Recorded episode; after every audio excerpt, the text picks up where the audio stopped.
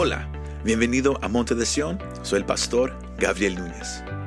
En esta ocasión ponemos el enfoque en la importancia de tener convicción. Ya no podemos estar brincando de un lado al otro ni bailando con el diablo. Espero que este mensaje te anime y te fortalezca.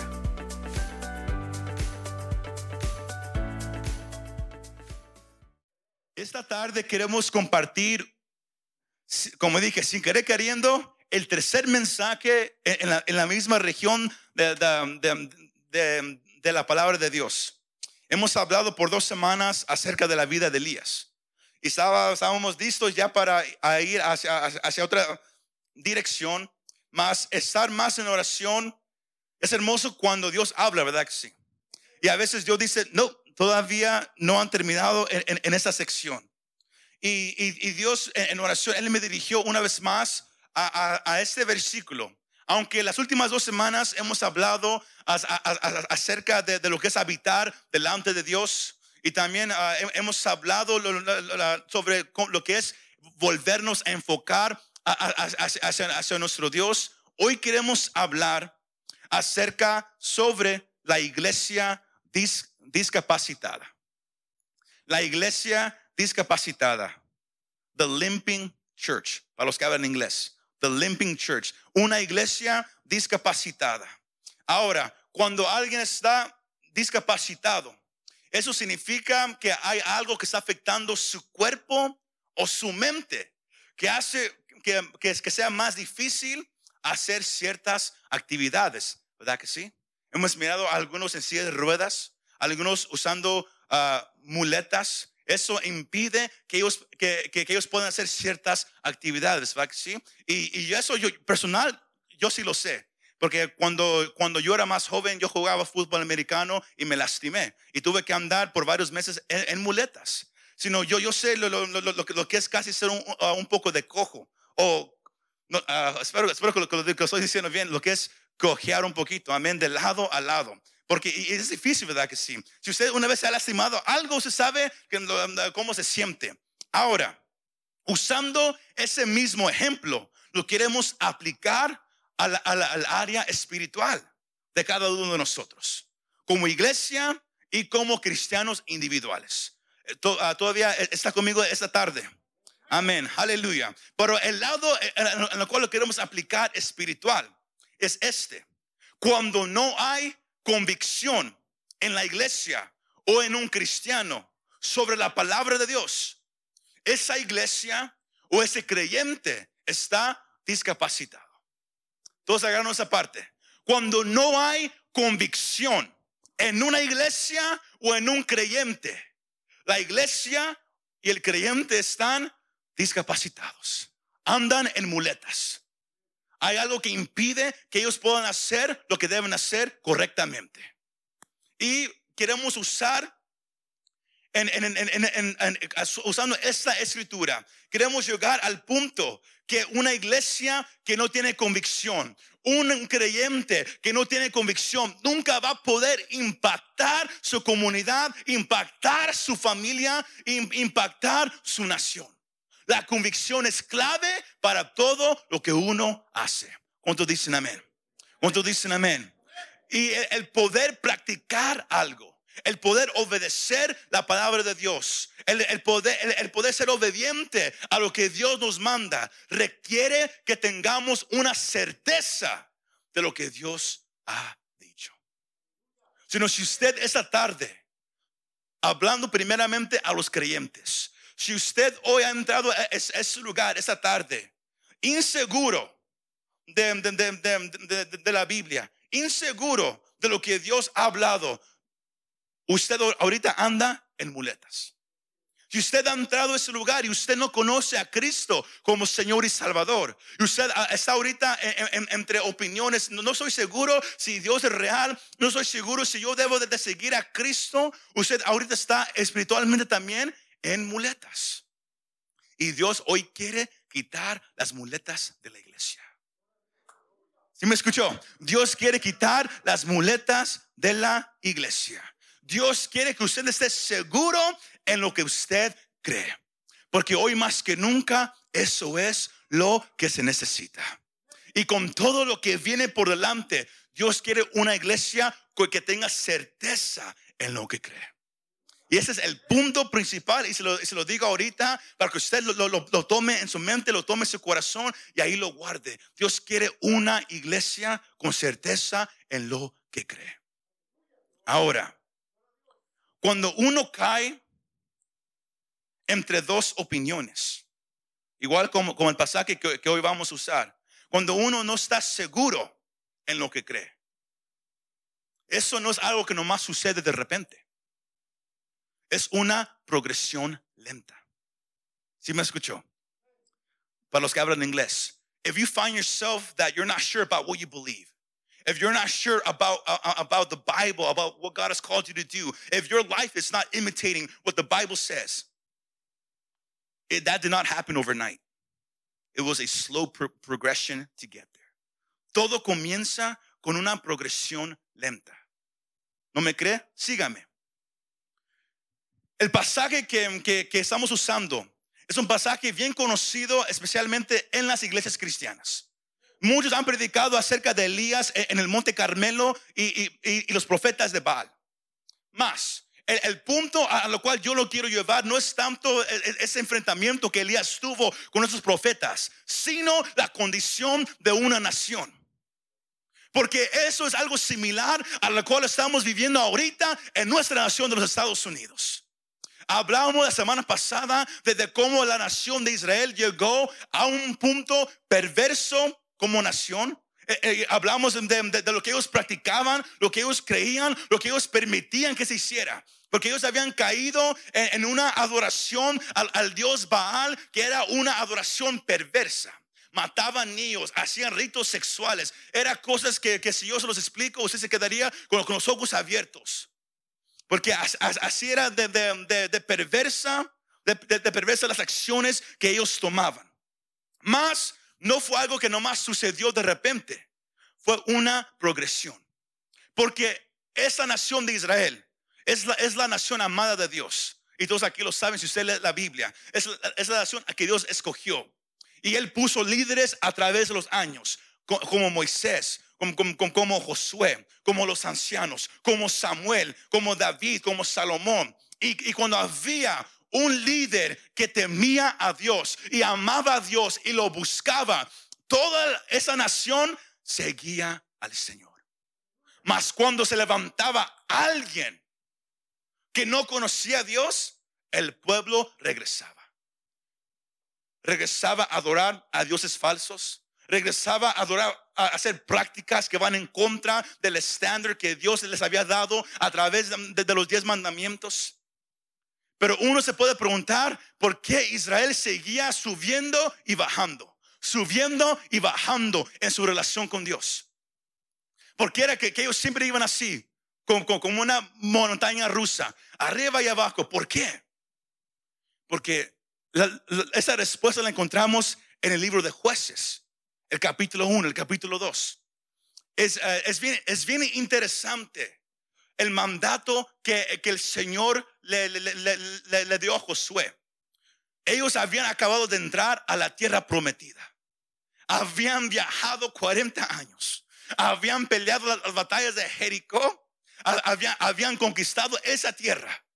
Mas esa tierra no estaba vacía. Había gente que ya estaba viviendo ahí. Habían grupos grandes. Uno de ellos eran los cananitas ellos adoraban al dios Baal. Más, si usted lee en su Biblia, jueces, el capítulo 1, el, versículo 28, ah, yo, creo que me siga. Es algo que, aquí estamos practicando como iglesia, el, el, meternos a la palabra. Jueces, el capítulo 1, el versículo 28 dice, pero cuando Israel se hizo fuerte, sometieron a los cananeos a trabajos forzados aunque, ¿qué pasó? No los expulsaron totalmente. Leave that up there, please. Dios había dado un mandato a Israel. Cuando entren a la tierra prometida, saquen a toda la gente que ahí andaba. ¿Por cuál razón? Porque el Señor sabe Y aquí podemos tomar una aplicación personal para nuestra vida. Que si el Dios sabía que si Israel no sacaba completamente a esa gente que adoraba a dioses falsos, iban a vivir en medio de ellos. Y lo que ellos hacían, como ellos vivían, lo que ellos practicaban, el pueblo de Israel lo iba a estar mirando.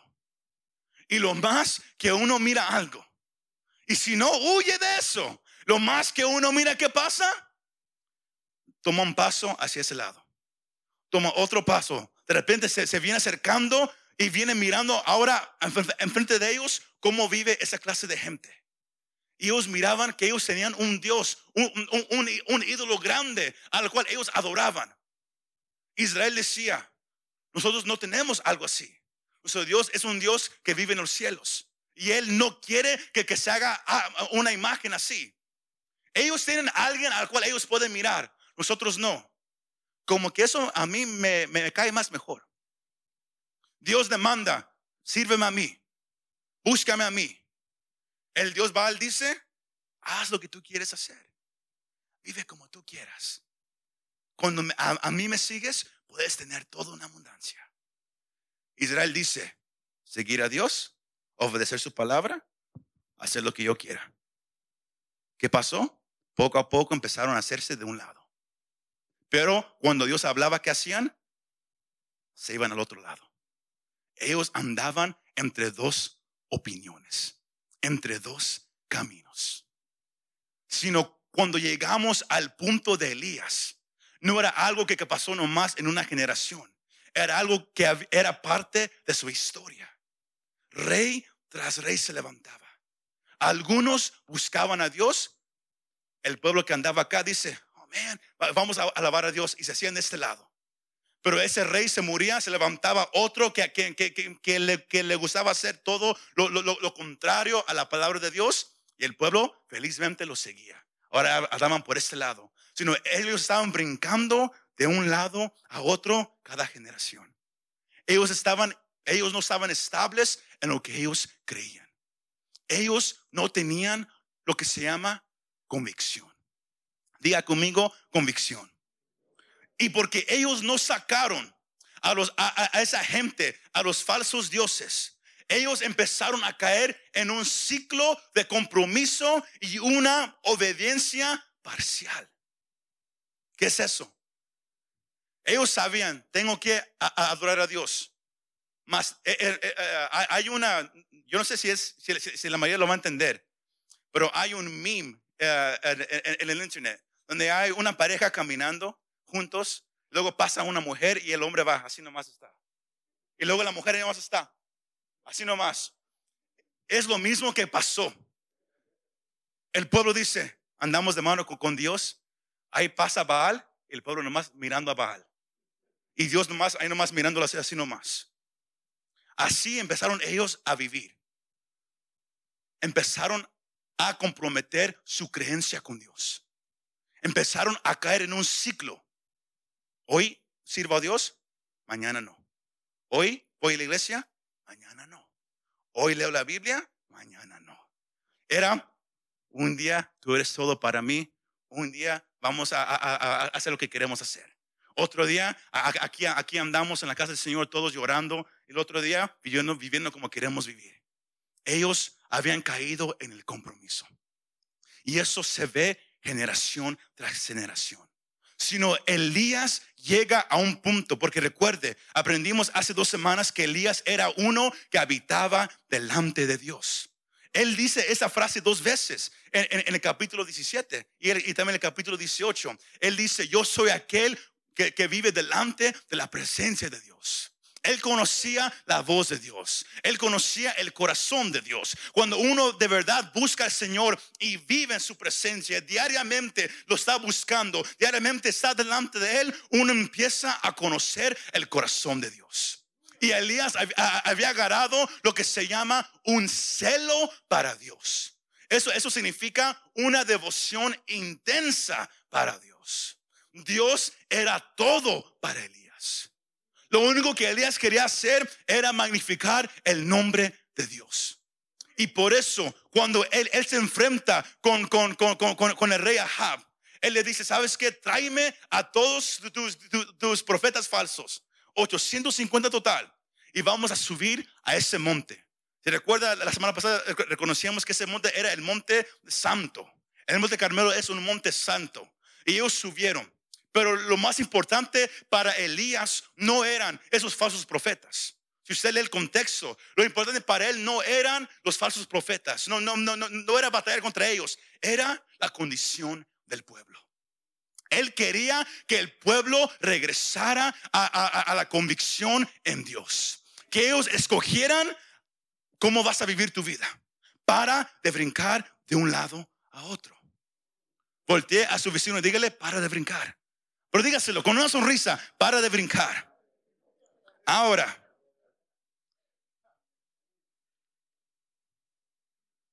el problema de Israel era que no había convicción, ni una fundación sólida de lo que Dios les había dado a ellos. En ellos no había una fundación sólida. En ellos no había convicción en, su relación con Dios. Y el mismo problema existe hoy en día.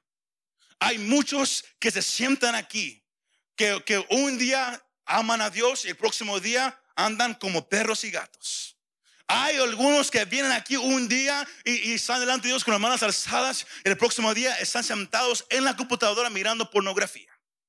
Hay algunos que vienen a la iglesia, que dicen yo amo a Dios, que profesan tener una fe, mas en realidad cuando van a su casa no poseen su fe. Porque hay una, una diferencia entre profesar una fe, nomás hablarlo, y de verdad poseer esa fe, tenerlo. Se me va siguiendo iglesia. Y era lo que Elías quería para este pueblo, que ellos tuvieran convicción que ellos tuvieran esa certeza en lo que ellos creían, en lo que ellos creen. Si alguien escribe, la palabra convicción se define de esta manera, tener seguridad en la verdad o certeza de lo que uno piensa o siente.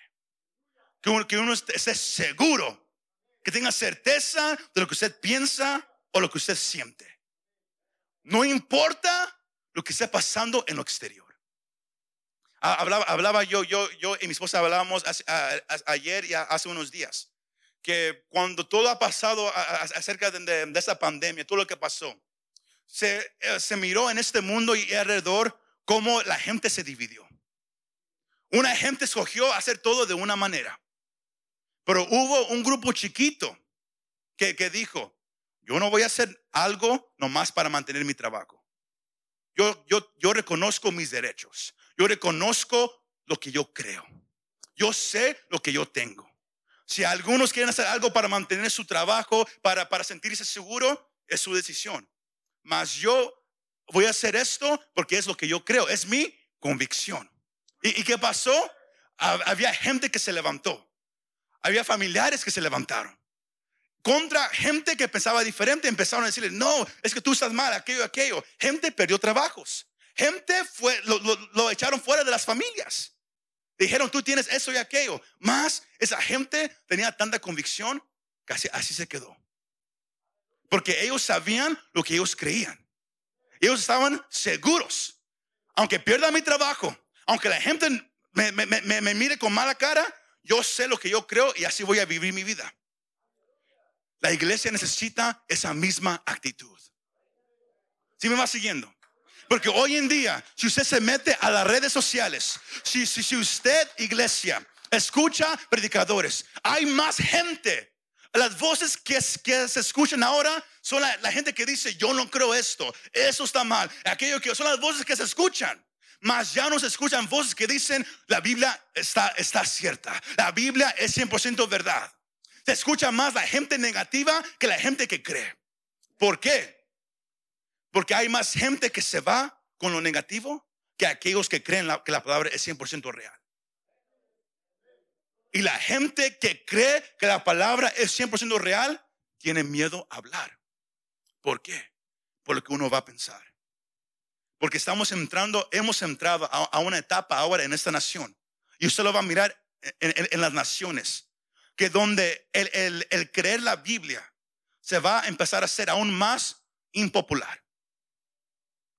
Si usted cree la Biblia, la gente antes lo miraban ya raro, pero ahora lo van a mirar como, si usted tiene una, una enfermedad. ¿No me cree? Nomás mire lo que está pasando. Hombres nadando con mujeres y los hombres ganando. Porque el hombre dice, yo soy mujer. Y si usted habla en contra de eso, uh, cuídese. La maldad que está cayendo en, la nación es grande. Y Dios quiere levantar la iglesia como una voz. Pero para hacerlo, la iglesia tiene que tener convicción. Porque, porque se van a lo van a llamar nombres, se van a reír, usted va a perder su trabajo. Escúcheme. Ahora todos ya se asustaron. Usted va a perder su trabajo. Su familiar se va a enojar con usted. El ser cristiano no es popular. Y nunca va a ser popular. ¿Por qué? Porque todo lo que la Biblia enseña siempre va a ir en contra de lo que el mundo acepta. Siempre. Y por eso Dios quiere tener una iglesia capacitada, una iglesia con convicción. Porque cuando usted tiene convicción, ahí está el poder y la autoridad. Si usted no está seguro, usted, usted su mano va a estar temblando cuando usted ore por alguien. Si usted no está seguro de lo que la Biblia dice, usted, escúcheme esto. Si usted vive una vida cristiana tibia, es porque usted no está seguro de lo que usted cree. Así de simple. Puede poner la excusa que quiere poner, es así de simple. Si usted vive una vida tibia, if you live a lukewarm life, it's because you're not sure what you believe. Es porque usted no está seguro. ¿Por qué? Porque lo que usted cree, usted lo va a vivir. Lo que usted cree, usted lo va a hablar. Siguiendo. Si usted no cree que Jesús es el Señor, usted nunca lo va a decir. No hay excusas de que es que yo, yo casi no hablo o, yo soy tímido. No, no, no. Cuando alguien está seguro, lo, va a gritar. Elías es un ejemplo. Micaías es otro ejemplo. Porque Dios levantó a Micaías cuando había miles, cuando había cientos de falsos profetas diciéndole a Ahab, vete a la guerra, Dios está contigo, Él te va a dar la victoria. Micaías era el único que dijo, si te vas, te vas a morir. Y todos dijeron, Dios no está contigo tú eres falso. Micaías dijo, no, yo sé lo que Dios me ha dicho. Aunque, aunque había un rey, un gobierno, falsos profetas en contra alrededor de él, diciendo todo lo contra, él se paró porque él tenía convicción. Él estaba seguro en lo que él había creído. Y es lo que Dios quiere para usted y para mí. ¿Cuántos dicen amén? ¿Cuántos dicen amén? Sino Israel estaba en dos opiniones. Israel se estaba dañando al no estar completamente comprometido con Dios. E, Israel se estaba dañando. Tú te estás dañando cuando no te, has, cuando no te hayas comprometido 100% con Dios. You're hurting yourself if you're not fully committed to God. You're hurting yourself. Siempre, vas a estar triste. Nunca, nunca, nunca vas a tener gozo porque estás entre dos opiniones. Ahora, si usted, si usted eh, eh, eh, escribe, cuando se trata a, los, a lo espiritual, no puede haber dos opiniones. No puedes estar abrazado de Dios mientras tus ojos están mirando al mundo. Ahora, cuando, como yo crecí aquí en, este país, el, el, el, ambiente de la escuela es un poco diferente. Los muchachos aquí enfrente, e, ellos también le pueden decir, es diferente. Usted va a la junior high, en la high school, usted cree que sus hijos van a aprender, pero el ambiente es muy diferente. Todos ahí nomás están con, con, con notas, notas como novio y novia ahí nomás. Es un ambiente bien diferente en las escuelas aquí. Pero hay veces donde, donde todos conocen que, que hay, siempre hay un, un, galán en la escuela. Si, si, ustedes miran aquí enfrente, ellos dos eran galanes en las escuelas, no se crea. Pero había, habían, habían, siempre hay un galán en la escuela que él sabe, yo puedo agarrar cualquier, cualquier muchacha que yo quiera. Él siempre va, abraza a una, pero con la mirada en otra. Así es la iglesia. Pensando que, que podemos servir a Dios y todavía tener un pie en este mundo. Porque la, la palabra que, que, que, que la Biblia usa, dependiendo, si, si usted tiene la versión Reina Valera, la palabra que, dice es, ¿por qué están claudicando? Si usted tiene otra versión, es porque están titubeando. Otra versión ah, dice, ¿por qué están vacilando entre dos opiniones? Esas palabras todas significan y todas implican duda. ¿Por qué están dudando? Pero también se define en la palabra original, en la palabra hebrea que es pasak, también se define de esa manera. Cuando Elías dice, ¿por qué están claudicando? ¿Por qué están vacilando? ¿Por qué están titubeando entre dos opiniones? Él estaba diciendo, ¿por qué están bailando? La palabra original es bailar. ¿Por qué? Es ir un paso al otro, un paso al otro. Él estaba diciendo, ustedes están bailando entre dos opiniones. Un día aquí están, el otro día aquí andan. Ellos significa bailar, significa saltar y también significa volverse cojo, andar en muletas. Cuando alguien e, está claudicando, titubeando o, eso significa que ellos andan en muletas, que están en una manera de pensar que no es estable, no tienen una fundación. Y era el punto principal que Elías tenía al llamar a esos falsos profetas. No era tanto ir en contra de ellos, porque Elías sabía, mi Dios es más grande que el Dios de ellos. El Dios de ellos es falso. Lo que él quería hacer es que el, pueblo mirara, tu Dios sigue siendo el mismo Dios. Para de andar brincando, de andar así. Porque muchos así andan ahorita mismo en su caminar con el Señor. Andan brincando. Vienen a la iglesia, pero mañana andan tomando. Vienen a la iglesia, pero andan ahí comprando las drogas. Pensando, I'm all good. Yo estoy bien. I'm good, yo estoy bien. Pero Dios, Dios hoy te dice, ¿cuánto tiempo vas a pasar andando entre dos opiniones? Tú crees que tu caminar con Dios anda bien, mas han pasado meses de que tú de verdad has hablado con Dios.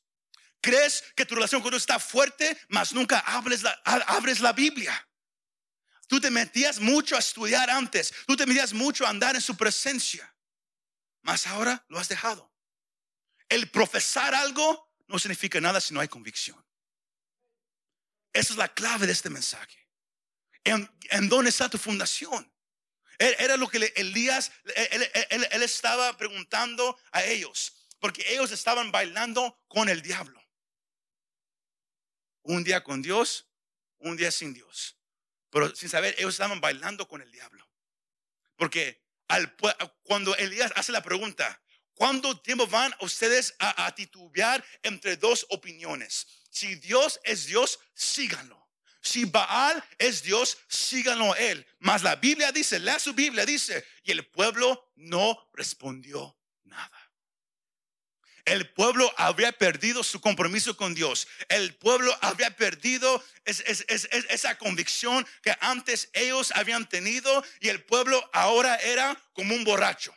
Ahora, yo nunca he vivido esa clase de vida, lo que es tomar, pero yo sé que muchos aquí quizás antes lo, hacían.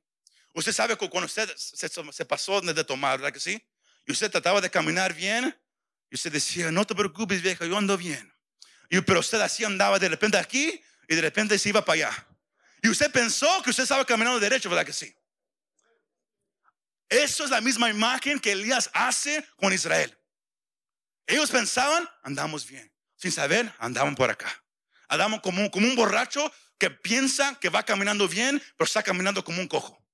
Porque no tiene fuerza, no tiene algo estable. Uno sabe, las, las piernas se le van, como dije, yo no sé, pero yo lo he mirado. Las piernas se le, se le van y ahí nomás van, así nomás dos cantando bien feliz, sin saber que, que están en, la condición más peor de su vida. Así Elías hace la imagen del pueblo de Israel. Porque cuando estás entre dos opiniones, Dios, así te miras delante de Dios. Como un borracho que no sabe en, en cuál camino va. Escoge este, de repente escoge aquel no, no está inseguro en cuál ir. Jesús habla de lo mismo en Mateo el capítulo 7. el versículo 24. Después del Señor Jesús tener un gran discurso a través del capítulo 5, 6 y el 7, hablándole a los discípulos, hablándole a una multitud de cómo seguir a Dios. Él termina su discurso diciendo, el que oye mis palabras. ¿Y qué? Algunas versiones dicen lo guarda, pero ¿qué dice esa versión? Por tanto, cualquiera que oye esas palabras mías y qué, las pone en qué, en práctica, será semejante a un hombre sabio que edificó su casa sobre qué, la roca. Hay una diferencia entre decir yo amo a Dios, I love God, yo voy a la iglesia, that's cute, es bonito, pero si no lo practicas, tu fundación está, como el Señor dice en los próximos versículos, sobre una arena. Y la arena no, está estable. Cuando vengan los problemas, cuando se levanten persecuciones, cuando se levanten cosas en contra de aquellos que creen en, Cristo Jesús, aquellos que están fundados sobre una fundación de arena, algo que no es estable, aquellos que no están seguros, ¿qué pasa con ellos? Todo se cae. Y cuando se cae, es una gran destrucción. Más aquellos que escuchan la palabra de Dios y lo ponen en práctica. Para poner algo en práctica, tienes que estar seguro. Tienes que tener convicción. ¿Verdad que sí? Es por eso que hemos usado a, través de los años el ejemplo, que hay una diferencia, un ejemplo, entre soda de marca y soda barata. ¿Verdad que sí? Se mira igual, pero el sabor es muy diferente. Porque en la barata usan ingredientes que no cuesta mucho para venderla más barata. La calidad cuesta, ¿verdad que sí? Lo mismo en, las iglesias. Hay muchos creyentes, como vamos a aprender este jueves. Si usted viene los jueves al estudio bíblico, estamos aprendiendo sobre esto. Hay muchos que se llaman cristianos que no son de verdad cristianos. Profesan una fe. Porque si usted lee ese, mismo capítulo 7, los versículos antes que, el Señor habla de eso, Él habla que no todo el que me diga Señor, Señor entrará al reino de los cielos. Porque unos pueden profesar, oh, yo amo a Dios, yo voy a la iglesia. Escuchas la palabra de Dios, mas no la estás poniendo en práctica. ¿Por qué? Porque andas entre dos opiniones. Escuchas lo que Dios habla en su palabra, pero tus ojos están enfocados allá. Y si usted lee Apocalipsis, ¿qué pasa con, aquellos que están tibios? El Señor los escupe para afuera. Él prefiere que estés frío o caliente. Él prefiere que tengas convicción o no la tengas. Pero que no estés entre dos opiniones. Que no estés titubeando. Que no estés bailando de un lado a otro porque no estás seguro. Yo vengo a recordarte, iglesia, que el Dios de estas escrituras, Él todavía está vivo. Él está, tú puedes tener seguridad en Él. Tú puedes estar, tú puedes tener certeza en Él, iglesia. No tiene que ser algo que nomás escuchas. Puedes estar seguro que Dios es Dios, que Él es real y que Él te ama. Si usted hoy vino a la iglesia, porque lo hermoso es cuando empieza a llegar gente nueva a la iglesia. Y aquí hay, caras, algunas apenas van empezando, unas apenas han llegado. Pero si usted ha, llegado a, la iglesia y usted todavía no está seguro entre si yo quiero seguir a Dios o si yo quiero seguir viviendo conforme a este mundo, porque es difícil hacer esa decisión. Porque este mundo, el afán es grande. Por eso Juan dice en su primera, primera carta que la lujuria de los ojos, la vanidad de la vida, es algo difícil de superar. En la carne no lo puedes hacer, pero con Cristo todo es posible. Con Cristo todo es posible. Yo te recomiendo, escoge a Cristo. Yo recomiendo, escoge a Cristo. Será la mejor decisión responder al llamado que Él está haciendo a tu vida. Iglesia, usted, usted que ha creído, no vivas nomás escuchando. Si escuchas, más no lo practicas, tu fundación no es la roca, tu fundación es la arena. Y cuando vienen problemas, por eso caes. Por eso caes. Porque Va a, llover sobre el justo y el injusto. Por eso Jesús dice, uh, verse 25, please, the, next one, versículo 25, él dice, y cayó la lluvia, vinieron los, uh, torrentes, soplaron los vientos y azotaron aquella casa, pero no se cayó, porque había sido fundada sobre la roca. Y lo mismo le pasa a la casa que está sobre la arena. Lo mismo le pasa a los dos.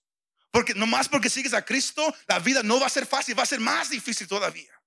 Que nadie te mienta. El seguir a Cristo tiene un precio. Cuesta mucho. Pero el galardón que nos espera vale la pena. Vale la pena. Sino yo te digo esta tarde, yo te recomiendo iglesia, amigo, escoge el camino del Señor. Ya no estés entre dos opiniones. Pero es que yo quiero hacerlo, pero si lo hago mi esposo se va a enojar. Mi esposa se va a enojar. ¿O qué va a decir mi, nana? ¿O, qué va a pasar con, mis hijos? ¿O qué va, a pasar en el trabajo? ¿Por, porque, ¿Por qué? Porque todos saben que cuando, que uno sigue a Cristo hay un cambio. Algo pasa. Y todos lo saben. Y muchos no quieren ese cambio. Porque Pablo dice, cuando uno está en Cristo, uno es una nueva criatura. Yo no se lo puedo explicar, pero el poder, el poder del Espíritu Santo viene y ya no somos iguales. Y vale la pena. Vienen cosas difíciles y Dios quiere una iglesia con convicción, que sabe el camino en el cual está caminando y está dispuesto a caminar, a practicar lo que escucha. yo te hago esta pregunta en este momento. ¿En cuál camino estás caminando? What road are you walking? ¿El camino de Dios o el camino del mundo? ¿O estás nomás parado mirando los dos caminos, inseguro de cuál escoger? ¿No estás seguro cuál debo de escoger? Jesús dice ahí mismo en el capítulo 7 que es el, camino que, que lleva a la perdición es grande. El camino que lleva a la salvación es angosto. No muchos caminan por ahí. Es difícil. Pero ¿en cuál vas a caminar tú esa tarde? Yo quiero que todos cierren sus ojos en este momento, por favor. Usted también, que usted, usted nos está escuchando, mirando ahí. ¿Cuál camino vas, a escoger? ¿Cuál camino vas a caminar? Si usted es un creyente, para usted la, pregunta es, ¿Vas, vas, vas a caminar confiadamente con el Señor o vas a seguir en la duda entre los dos caminos? Si usted no ha, no ha conocido a Cristo, yo nomás te hago una pregunta. ¿Sientes algo ahorita en tu corazón? Aquí presente o si me estás escuchando, ¿sientes algo ahorita en tu corazón? Si sientes algo al escuchar esas palabras, si tú te has sentido inseguro de cuál camino caminar. No estás seguro si quieres caminar el camino del Señor o seguir viviendo tu vida como la estás viviendo. Pero puedes sentir como que algo te está empujando a caminar con, Dios. Es Dios llamándote a ti. Jesús dice en Juan capítulo 6 que nadie viene al Padre si el Padre no los llama. El Padre es el que llama. Usted y yo nomás respondemos. Yo no sé si hubiera alguien esa tarde que quiere responder a ese llamado. Lo sientes ahorita en ti. Yo quiero caminar con Dios. Yo, yo ya no quiero estar parado pensando cuál camino caminar. Yo sé que debo de caminar este camino con, con Dios. Ya no quiero vivir como antes lo hacía. Yo vengo a decirte que Cristo, Cristo vale la pena. Si hubiera alguien ahí donde estás, nomás levante la mano y, hagamos una confesión ante el Señor. Pablo dice, todo comienza con reconocer que somos pecadores en necesidad de un Salvador. Y luego es creer con el corazón que Cristo de verdad es el Hijo de Dios y que Él vino, vivió una vida perfecta y murió en la cruz del Calvario para perdón y redención de nuestros pecados. Y último, Pablo dice, nomás tienes que confesarlo con tu boca, audiblemente, que Cristo es el Señor. Y creer en tu corazón que Dios lo levantó de los muertos y serás salvo. Si hubiera alguien que está dispuesto a tomar esa decisión esa tarde, nomás levanta la mano. Aquí nunca forzamos a nadie. Si hubiera alguien, nomás puedes levantar la mano. Porque nomás escuchar no es suficiente. Todo comienza con escuchar. Pero tiene que haber una decisión que se hace. Y si no hay nadie aquí presente, más si hay alguien que nos está mirando, repite esa oración conmigo. Di Jesús, reconozco que estoy viviendo una vida ahorita sin ti y que soy un pecador necesitado de un Salvador. Y en ese momento reconozco que te necesito. Y creo que tú eres el Hijo de Dios. Que moriste en la cruz por mis pecados. Y yo te confieso como, Señor y Salvador. Y confieso mis pecados y pido perdóname. Yo quiero caminar contigo. Ya no quiero caminar este camino que estoy caminando. Yo quiero caminar contigo. Rindo mi vida a ti y digo, haz conmigo lo que quieras hacer. Pero yo quiero caminar contigo. Gracias por amarme y gracias por, dejarme escuchar tu mensaje y venir a ti. Gracias, Señor Jesús. Amén y amén. Muchas gracias por escuchar este mensaje. Si te gustó este mensaje y te gustaría ayudar a apoyar nuestro ministerio, compártelo con tus amigos y familiares. Para conocer más de lo que Dios está haciendo aquí en Monte de Sion, visítanos montedesion.com. Gracias y nos vemos la próxima vez.